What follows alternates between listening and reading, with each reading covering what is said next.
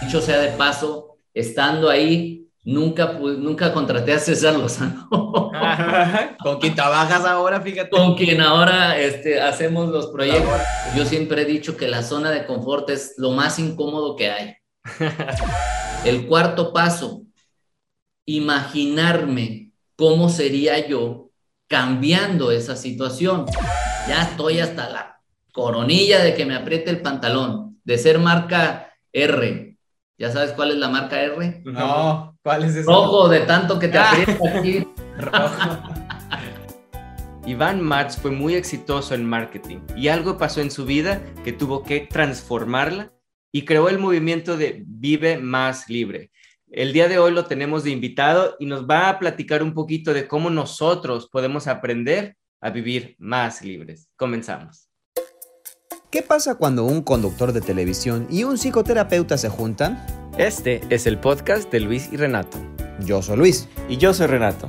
Creamos este espacio para crecer junto contigo, explorando la mente, el cuerpo, el espíritu y todo lo demás. Así que agarra tu cafecito porque esto se va a poner muy bueno. Y es que la vida es una telenovela. Pero tú eres el escritor.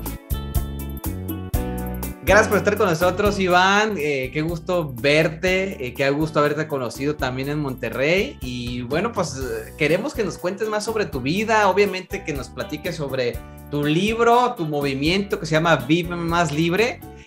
pero primero que nada, a ver, cuéntanos quién es Iván Martz, cómo, cómo llega al mundo y con qué soñaba antes. Bueno, ¿quién soy yo? Soy originario de la Ciudad de México, vivo en la ciudad de Guadalajara, por lo tanto les digo que soy chilapatío. Así, este, así ya tengo la combinación de, ambas cosas, eh, pero realmente me vine desde muy pequeño a la ciudad de Guadalajara y eh, pues fui formado en, en una familia eh, unida, gracias a Dios, que siguen mis papás, están por cumplir este año 50 años de casados, ahora el 11 de diciembre. Y ahí siguen, ahí siguen. Entonces, muy contento por eso. Y en la parte profesional, bueno, soy mercadólogo de profesión. Estuve en el mundo corporativo, por así decir, por más de 17 años en compañías transnacionales como eh, Cervecería Cuauhtémoc, que ahora es parte de Heineken.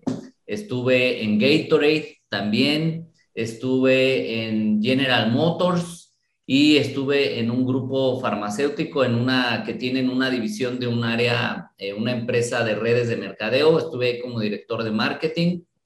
Estuve ahí también por cinco años. Con General Motors estuve en Brasil por un año más o menos. Y bueno, ese es como el resumen ejecutivo y ahorita les puedo ir platicando un poquito más de dónde sale todo este asunto, que no es mi primer libro, tengo otro libro antes de este. Háblanos un poquito de Vive Más Libre. Sé que es este movimiento que, que tú comenzaste. ¿De dónde nace Vive Más Libre y por qué nace Vive Más Libre? Híjole, que esa pregunta me encanta que me la hagan porque estaba yo pasando por una situación específica. Esto te estoy hablando hace más o menos tres años. Este, y, y de repente, ah, es que me siento como que, como que atado con esto, traigo esta situación que no me deja sentirme que avanzo y así como que agarré yo la verdad es que yo lo que quiero es vivir más libre, pero no lo pensé como una de las ideas para mi mensaje, lo dije como un pensamiento, dije, yo, yo lo que, yo quiero vivir más libre ya de estas cosas. Y de repente como que hice clic, ¿no? Y dije, vive más libre, vive más libre, me gusta, me gusta, me gusta. Y, y de ahí decidí que iba a ser mi concepto inicialmente un concepto, pero dije, a ver, ese concepto se tiene que traducir en un proceso, no solamente en una idea, porque si no, pues se queda en una idea bonita y ya. Entonces, vive más libre, nace de una necesidad personal de liberarme yo justamente de cosas que yo decía, es que a mí me ha pasado esto, fracasé en un negocio, fui traicionado por X, o sea, cosas que creo que muchos hemos vivido y que nos quedamos a veces como rumiando en la cabeza con estas ideas y luego lo preocupón de si, si se voy a poder, si voy a no, a no poder hacer, a no ser, todo este asunto, y empiezas a entrar en estados de, de ansiedad. Entonces dije, quiero vivir más libre de esto y quiero que se convierta en mi, en mi forma de vida. Entonces ahí decido iniciar un proceso personal de trabajo para liberarme. Y después de ahí, pues creé la conferencia Vive Más Libre y después empecé a aterrizar el libro Vive Más Libre. Creo una manera de hacerlo y todo esto es como mis ejercicios que yo, que yo quiero hacer y el proceso que quiero ir caminando. De ahí es que nace, de la necesidad personal plasmada, ahora pues ya en un libro que déjenme les, les muestro a ver si tengo aquí mi primera versión del libro, la que yo publiqué solito. Mira. Primero la publiqué yo con esta portada, así de sencillito, y gracias a Dios después la editorial Penguin Random House pues ya me acepta el proyecto y, este, y, se traduce en esto. Pero básicamente de ahí, de ahí nace. ¿Qué fue lo que te llevó a hacer el cambio, Iván, de ser un mercadólogo súper exitoso? Oye, porque para haber trabajado en todas estas compañías y en todos estos lugares, pues obviamente debes de haber tenido muchísimo éxito en tu carrera anterior. Hombre, me corrieron de todas. No, no te creas. Ah. te despidieron. Tuvo que hacer. No es cierto, no es cierto. Eh, ¿Qué fue lo que pasó en tu vida, en, en, tu proceso que te hizo hacer este cambio? Fíjate que eh, fue interesante porque a veces uno no, no se da cuenta, pero cómo la vida te va dando pequeños mensajes, te va colocando en situaciones, en espacios, con personas que a veces no entiendes por qué, pero que después si empiezas a armar las piezas dices, ahora entiendo. De alguna manera en, lo que hice, bueno, te platico que desde que estaba yo en la prepa, este, o en el high school, como le dicen allá, yo estaba metido en que eh, organizar la semana cultural y, y que a ver qué evento hacíamos y no sé qué. Luego en la universidad, pues a organizar el congreso de mercadotecnia, este, y desde ahí me movía mucho la parte de, de, de los eventos como tal, pero de ir y contratar al conferencista que viniera a hablar de publicidad, al que viniera a hablar de las campañas de no sé qué, y todo esto me movía. Yo decía porque me divierte, porque me gusta y lo hacía, pues tú sabes, en la, en la escuela, pues lo haces por puro gusto, obviamente. gratis. este, de, sí, y te juro que a la fecha eh, hay cosas como estas, obviamente, pues ahora ya tengo que ver por cómo vivir y todo, pero lo sigues haciendo gratis de alguna manera. Eh, después vienen las empresas y me acercan de alguna manera. Yo no estaba en el área, por ejemplo, en Gatorade, no era parte de mi trabajo. Eh, sí puedo decir las marcas, ¿verdad? Porque ya lo he dicho. Sí, claro. Este, eh, no era mi área, pero yo veía las convenciones y yo le dije a, mi jefe, oye, dame chance, yo quiero participar, yo quiero ser parte de, de, la organización de las, de las convenciones, ¿puedo? Y me dijo, bueno, Siempre y cuando no bajes tus resultados, te dejo involucrarte. Gracias a Dios lo pude mantener y otra vez, y que vamos a traer a tal conferencista y vamos a hacer no sé qué. Entonces, de alguna manera eso me iba resonando. General Motors algo similar. Y la última empresa se llama Mega Health, que es tipo OmniLife, Herbalife y todo esto, pero yo desde el área de marketing, este, que estando yo, cuando ya me fui a Brasil, eh, con General Motors, me buscan de esta empresa para ofrecerme la dirección de marketing. Y la verdad es que debo confesar que yo dije, bueno, voy a utilizar la oferta que me hagan acá para ver si me mejoran aún más las condiciones de donde estaba, porque me estaban tratando muy bien en Brasil. Este, me refiero a nivel empresa, recibí un trato bien, me recibieron muy bien y era una experiencia muy, muy interesante. Pero coincide que fue cuando, eh, que fue 2008, donde las empresas Ford, General Motors, todas estas tuvieron una gran crisis tremenda. Entonces, hablo con mi jefe y le digo, oye, está esto, pues échame la mano, ¿no? Y dice, no puedo, está congelado todo lo que es incrementos, todo lo que son estas cosas, y siéntete libre de decidir si tú crees que es tu camino, adelante, que es algo que yo siempre le voy a reconocer a Joe Cufaro, se llama, el que era mi jefe. Él estaba en Detroit. Este, y me dice, pero siéntete libre de tomar la decisión si eso te gusta, si eso te mueve. Y pues que alguien que estudia mercadotecnia, pues uno de sus sueños es ser director de mercadotecnia, ¿verdad? Entonces dije, pues lo voy a tomar y entre las áreas que estaba a, mi cargo era la parte de eventos, pero estamos hablando de eventos de 5, 6, 7 mil personas en lugares muy grandes, producciones grandes. Y yo dije, no, hombre, pues eso me encanta. Y empecé a contratar conferencistas, pues cada evento era llevar un conferencista, etcétera, etcétera. Dicho sea de paso, estando ahí, nunca, nunca contraté a César Lozano. con quien trabajas ahora, fíjate. Con quien ahora este, hacemos los proyectos de certificaciones y todo este asunto, este, pero no fue ahí. Pero lo interesante fue que rápidamente te platico la experiencia que me marcó para yo decir, esto esto me mueve mucho.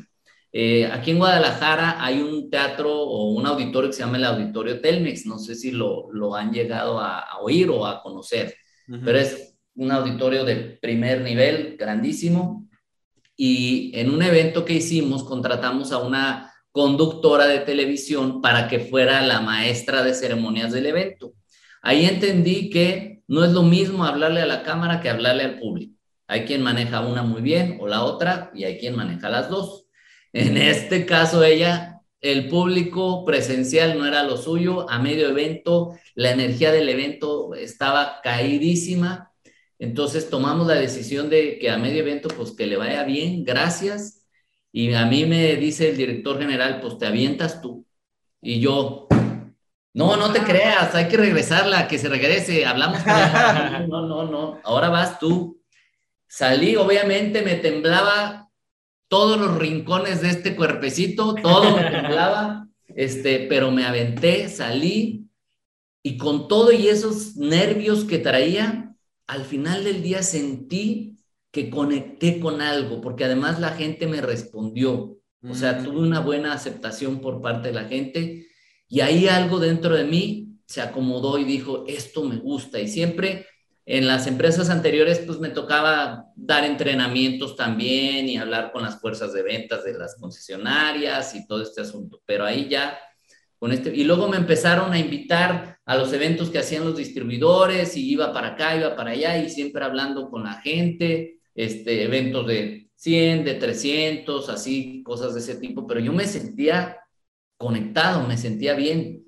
Nada, no había estudiado nada, no había tomado certificación, no había nada a como me salía. Y en un evento, un conferencista que llevamos me dice, oye, conectas con la gente, ¿por qué no te dedicas a esto? Y yo, pues suena bien, pero pues estoy a gusto aquí. Pero como que se quedó en mi cabeza resonando eso. Y cuando llega después un punto en el que yo ya te daría un nivel de estrés muy tremendo en esa compañía porque me encargaron mercadotecnia, me encargaron atención a clientes, me encargaron ventas, ya traía yo demasiado al grado que me puse mal de salud, literalmente me puse mal de salud. Y un médico dijo, yo no sé cómo no te has caído en la calle de un infarto. Entonces fue cuando dije, ya, hay algo que no, empecé a, bajar el ritmo hasta que llegó un punto donde eh, pues ya hablé con, con el director general y dijimos, bueno, pues creo que es es un momento cerrar un ciclo. Y de ahí dije, bueno, pues me acordé de este asunto que había sido como un año antes. Y empecé con eso, pero dije, pues me voy a dar un tiempito. Después empecé a dar consultoría a empresas aquí en Guadalajara, empresas familiares, y, y hablé con este, con este conferencista y le dije, oye, tú me dijiste que tenías un entrenamiento de, para agarrar técnicas para hablar en público. Lo tomé ya es cuando te das cuenta que estás en el lugar donde tu corazón vibra, donde tu alma se siente a gusto y donde dices, por aquí quiero, quiero entrar. Y gracias a esta persona, después en un evento, conozco a César y de ahí pues ya viene toda la historia de, las certificaciones y todo esto que estamos haciendo. Qué padre. Qué interesante, ¿no? La, vida, cómo te lleva de, de un lugar a otro. Y, que estés trabajando tú en este proyecto de Vive Más Libre. me, llamó mucho la atención cuando estaba diciendo que eras muy nervioso, muy ansioso. ¿Sigue siendo nervioso y ansioso o crees que ya está fuera? Mira, si, era, si era 10 de ansioso, de nervioso, ahora soy a lo mejor un 4, pero sí, la verdad es que te digo, para mí es un proceso de crecimiento y todavía hay cosas que sí me generan cierta cierta eh, pues preocupación, ansiedad, pero ahora la diferencia es que a través de lo que he creado en el libro, de mis cursos en línea, de los entrenamientos y de lo que he estado yo aprendiendo también, pues ahora digamos que no es, hay cosas que no es que te las quites, sino es que las puedes controlar. Por ejemplo, si tú tienes un temperamento determinado en el que eres, no sé si han, han escuchado los cuatro temperamentos, pero un temperamento colérico, que es alguien que se enoja rápido, de mecha corta, que reacciona, que esto, que el otro, a lo mejor no puedes cambiar tu temperamento, pero sí puedes hacerte consciente y manejarlo de una manera adecuada. Y no es lo mismo libertad que libertinaje también.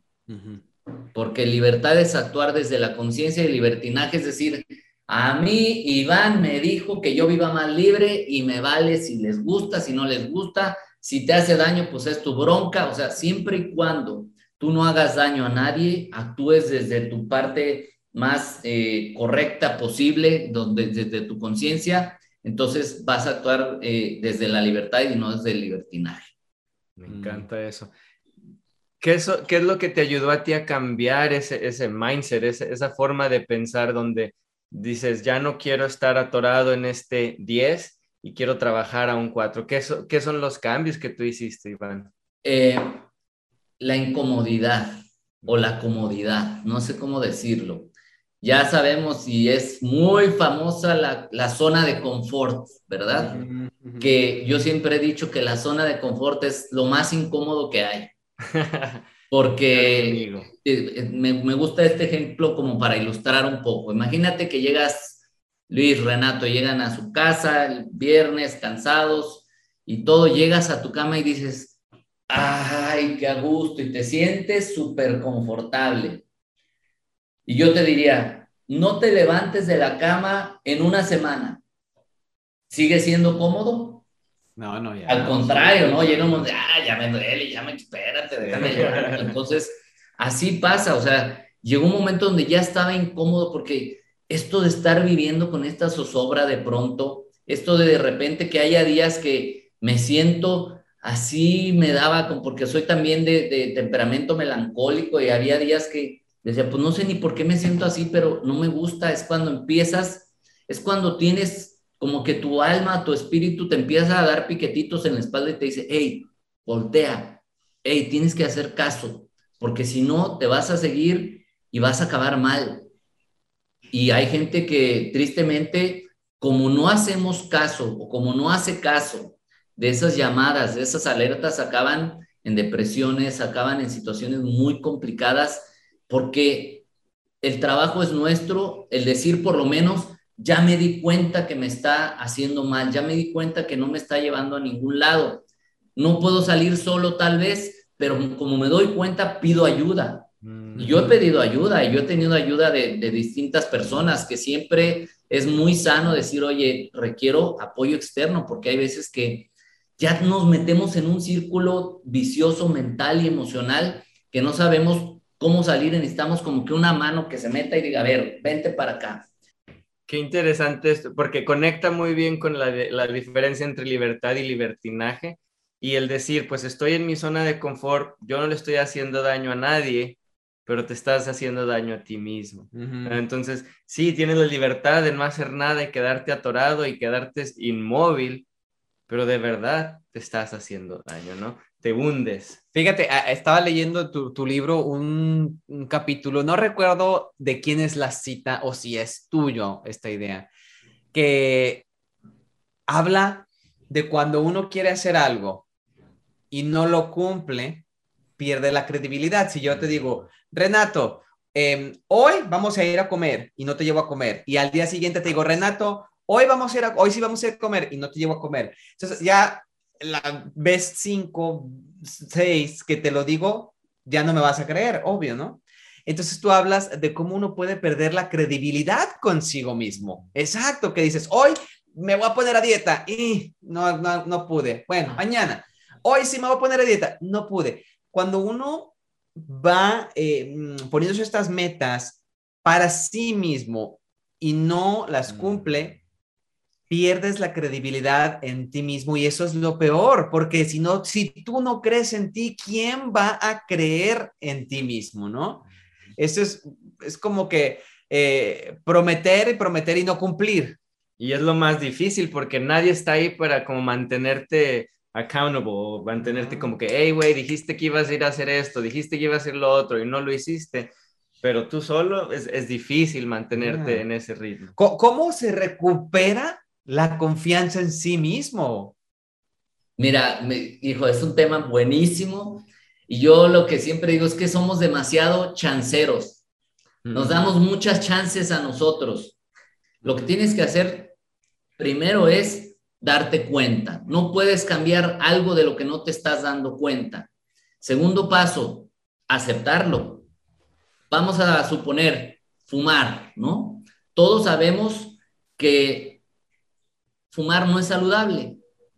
Entonces, uno, alguien te puede decir, sí, ya sé, ya sé, ya sé que fumar no es bueno, ya sé que fumar no es bueno. A lo mejor te diste cuenta, pero no lo aceptas hasta que te pasa algo, hasta que te enseñan una radiografía de tus pulmones, hasta que ya viste que el vecino le dio efisema pulmonar, hasta que, hasta que pasa algo. Entonces, primero darte cuenta, segundo aceptar, acepto que me siento así, acepto que la he regado, acepto que no me he cumplido y que eso me tiene debilitado. Tercero, no sentir culpa por eso. Porque luego dices, sí, sí es cierto, ya me cuenta, lo acepto, soy, soy pésimo, no valgo nada. Yo creo que todos hemos escuchado, o a nosotros mismos, o alguien que dice, no, ya sé que no sirvo para nada en mi vida y no he logrado nada, porque si yo hubiera hecho, porque si no, ¿por qué? No, a ver, sin culpa. No puedo cambiar lo que ya sucedió, a menos que tú, Luis, o tú, Renato, tengan la varita mágica de decir, viajo al pasado y ¡pum! cambió. Nadie podemos cambiar lo que pasó. Entonces, ¿para qué voy a recriminar lo que no puedo cambiar? Es una pérdida de tiempo y es una pérdida de energía. Entonces, por eso el tercer paso es sin culpa. El cuarto paso, imaginarme cómo sería yo cambiando esa situación porque todo, toda realidad comienza en la mente o en la imaginación o en una intención, vamos a llamarle así. Entonces, me imagino cómo me sentiría si ya no me pusiera tan ansioso por algo que no puedo cambiar. ¿Cómo me sentiría si ya no me preocupara tanto por si voy a tener para comer o no, por dar un ejemplo? Por si me va a ir bien en este proyecto o no. ¿Cómo me sentiría? Tenemos que convocar al sentimiento porque al final somos seres muy emocionales todavía.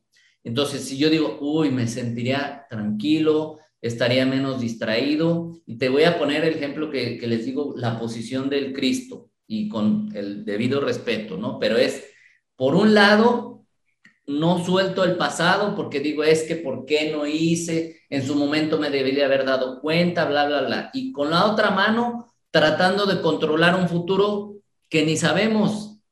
Mm. Entonces, ¿con qué mano agarro el presente? No tengo, ya no me queda otra. Entonces es, ok, lo que tengo para trabajar es lo que tengo ahorita en mis manos.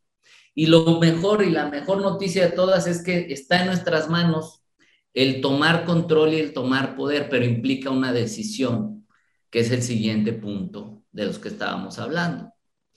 O sea, después de imaginarte, ahora es tomar la acción.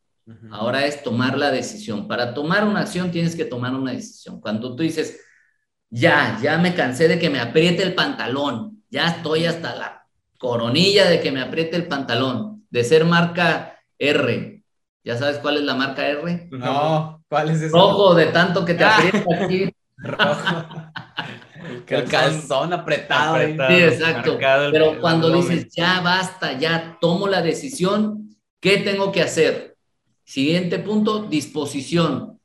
Ahora tienes que estar dispuesto a hacer lo que implica y la disposición implica la renuncia, porque a veces no cambiamos porque no quieres renunciar a que decir, oye, si yo ahora realmente quiero recuperar la confianza en mí, tengo que cumplirme mis promesas. Tengo que decir, si voy a hacer esto, lo tengo que cumplir.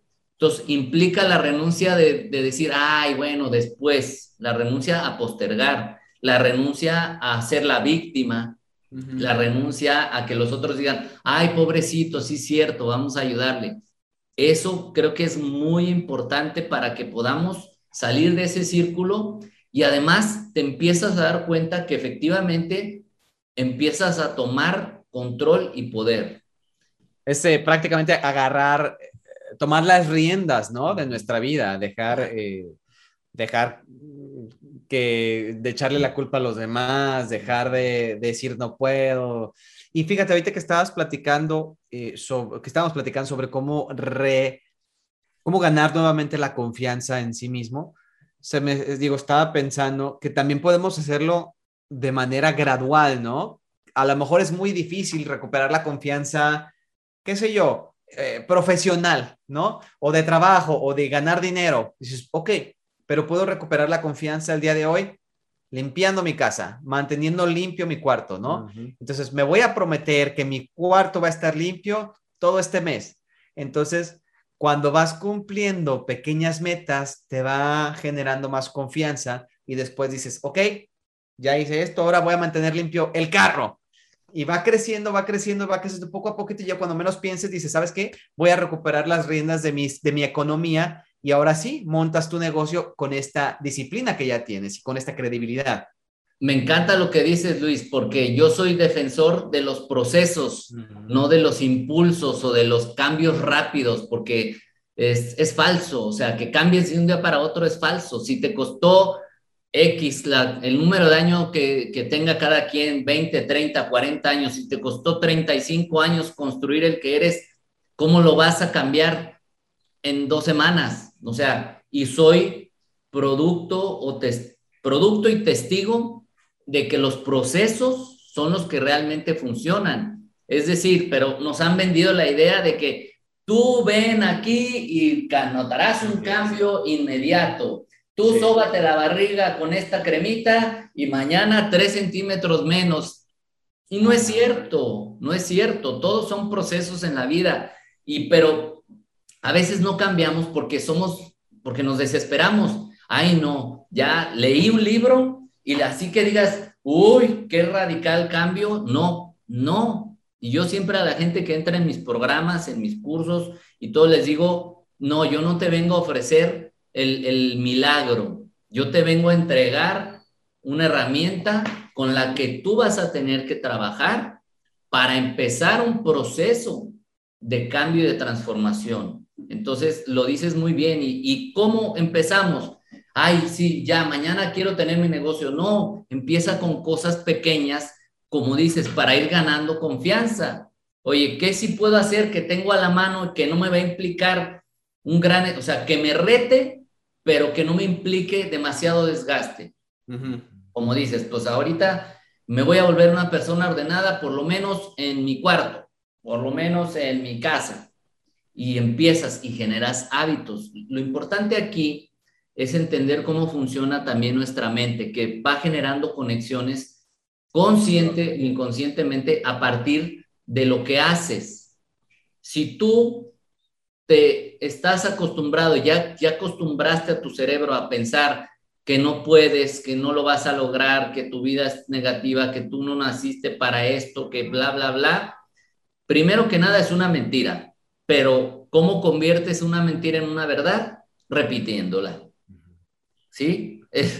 y me gusta este, este ejemplo porque cuando tú cuentas una anécdota, ¿no? Y pues siempre una, algo que vive, pues le haces sus arreglitos, ¿verdad? Para que, para que se oiga mejor, para que ah, quitar las partes que dices, me da pena esto. Entonces le cambias esa parte y la cuentas una vez, la cuentas, y ya llevas cinco años contándola, ya tu mente ya no se acuerda de cuál es la, de cuál fue la, la realidad ya registró como una verdad eso que tú cambiaste. Esa escena que tú cambiaste ya la registra como una realidad. Así se adquieren los hábitos. Entonces ahora ya me acostumbré a que al, al, orden, en este ejemplo que tú dabas.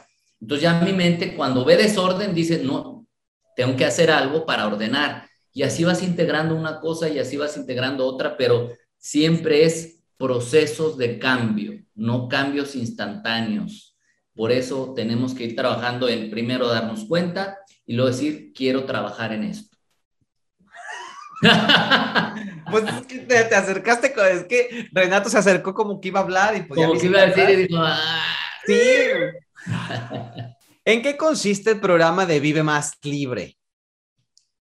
Eh, bueno, realmente tiene muchas aristas, por así decir, porque no es en sí un programa como tal, sino es un, un modo, de, un modo de ser, le llamo yo, ¿no? Y es prácticamente, eh, primero es soltar el pasado, definitivamente. No significa borrarlo, porque eh, a veces decimos, quiero olvidarlo, quiero borrarlo. Malas noticias o buenas, no sé. ¿Por qué? Porque a diferencia del disco duro de la computadora, ahí sí tú puedes decir, borro el archivo y ya no existe. En tu mente no. Tu mente solamente conoce de sumar información, pero la que más esté presente es la que más va a, a regir tu vida, porque se graba en el inconsciente. Entonces, soltar el pasado no es de que ay, hago todo para olvidarlo y voy a una regresión y que no, no, no. Es aceptarlo y soltarlo. Ahí está. Y, y, reconocer que a lo mejor hay cosas del pasado que sí me pueden servir, porque no es que toda mi vida haya sido una desgracia, ¿verdad? También tengo cosas buenas. Y aquí aplico lo que es el poder de la, de la memoria. Tenemos el, un poder que se llama memoria, que yo lo puedo utilizar para construir o destruir. Es decir, voy al pasado para preguntarle, ¿qué tan jodido me fue en la vida?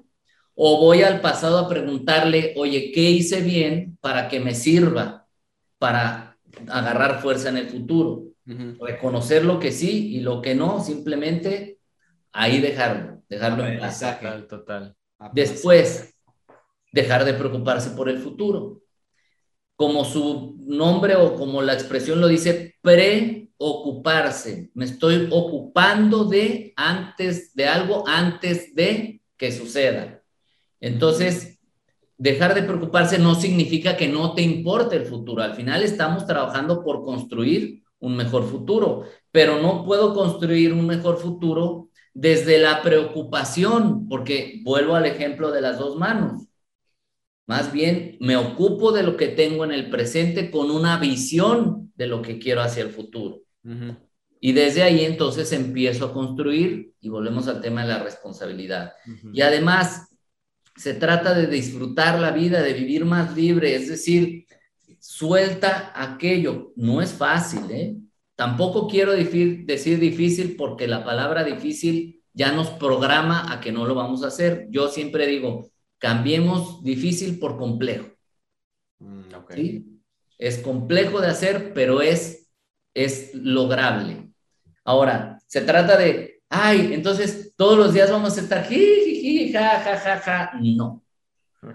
Lamento decirte que no. Va a haber días donde te sientas de la fregada. Es parte de la vida. No conoceríamos la alegría si no, si no entendiéramos la tristeza. No nos gustaría el día si no conociéramos la noche. ¿Sí me explico? Simplemente saber ir sorteando todo lo que la vida te pone, pero con una posición de alegría y menos dramática. ¿En dónde pueden encontrar más información quien quiera buscar eh, tu libro que tenemos aquí? Miren, aquí te ve la portada. Eh, ¿Dónde pueden encontrar también los cursos online? Saber más de ti, Iván. Pues bueno, en mis redes sociales como arroba Iván Martz Oficial. Eh, estoy en Facebook e Instagram, en YouTube como Iván Martz. El libro, en el caso de Estados Unidos, lo pueden pedir por Amazon. Este, está en los tres formatos. Está en el formato físico, lo puedes pedir. Está en formato digital, si tienes el, el Kindle o lo que sea. Ah. Eh, y también está, porque luego hay gente que me dice, no, es que a mí eso de leer no se me da. No se preocupe, está en audiolibro también.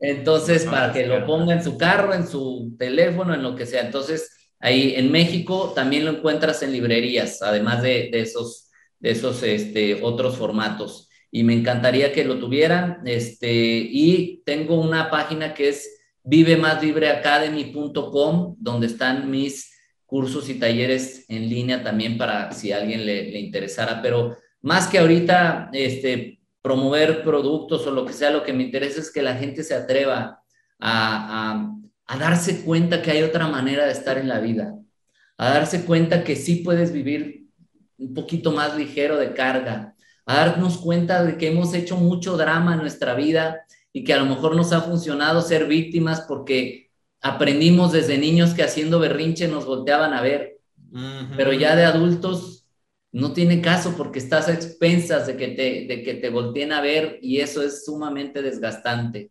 Es mejor tomar el control y volverte una persona de frecuencia alta y que mejor la gente te diga, oye, en lugar de decir, pobrecito, qué jodido, le vamos a ayudar, que digan, oye, qué padre, ¿cómo le haces para estar así? Y si, y si cada vez nos convertimos o somos más los que empezamos a vibrar así, creo que podemos entonces aportar algo al mundo e irnos un poquito más en paz el día que nos toque partir. ¿Cuáles son los tres aprendizajes de la vida de Iván Marx que te gustaría compartir con el mundo? Los tres aprendizajes en mi vida más importantes. Primero, el hacerse responsable.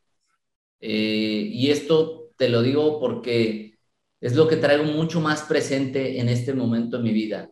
Eh, porque sí, en distintos momentos he tratado de ver quién me rescata. Y sabes que es desgastante. Entonces, el primero es el, el hacerte responsable. Segundo, el creer en que eres algo más que lo que simplemente ves que eres algo, lo que decíamos, o sea, que hay alguien más que controla lo que simplemente ves. Y el tercero, que somos capaces de transformar nuestra vida. Esos son los tres aprendizajes que yo te podría compartir en este momento de mi vida.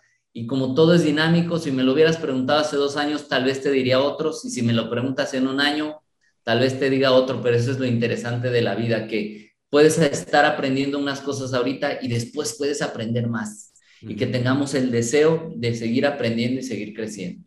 Así es la vida, siempre creciendo y siempre aprendiendo, ¿no? ¿Cómo te gustaría, Iván, que te recuerden a 100 años de que ya no estés aquí en este mundo? Eh, es una pregunta que se puede responder desde desde el ego positivo y desde el ego negativo. Yo desde el ego negativo le voy a poner negativo, por así decir, pues como alguien que realmente pudo tocar la vida de las personas y que dejó algo, una idea, con que sea esta, con que la gente se acuerde y diga, había una vez alguien que decía que viviéramos más libres, que mandáramos a la fregada el pasado y la preocupación por el futuro, y se llamaba Iván Marx pero más bien lo que me gustaría es que recordaran eso, que hay otra forma de vivir, más que el nombre, que recuerden esto, que hay una forma de vivir distinta. Eso es lo que me gustaría que la gente recordara. Quién sabe si se vayan a acordar o no, pero si alguien lo vivió y lo transmite, lo importante es que se transmita el conocimiento, no la persona. Qué padre. Pues muchas gracias por haber estado con nosotros, Iván. Ya lo saben a todos, hay que vivir más libres, así como dice nuestra camiseta que, nos, que nos regaló nuestro amigo Iván Mats. Eh, síganlo en las redes sociales y muchas gracias a, todos los que nos estuvieron sintonizando el día de hoy. Recuerden dejarnos comentarios en Apple Podcast, eh, suscribirse también en Spotify, eh, en YouTube, en Facebook, en cualquier plataforma que nos vean o nos escuchen y nos vemos, nos escuchamos la próxima semana. Recuerden que la vida es una telenovela, pero tú eres el escritor. Hasta la próxima. Gracias.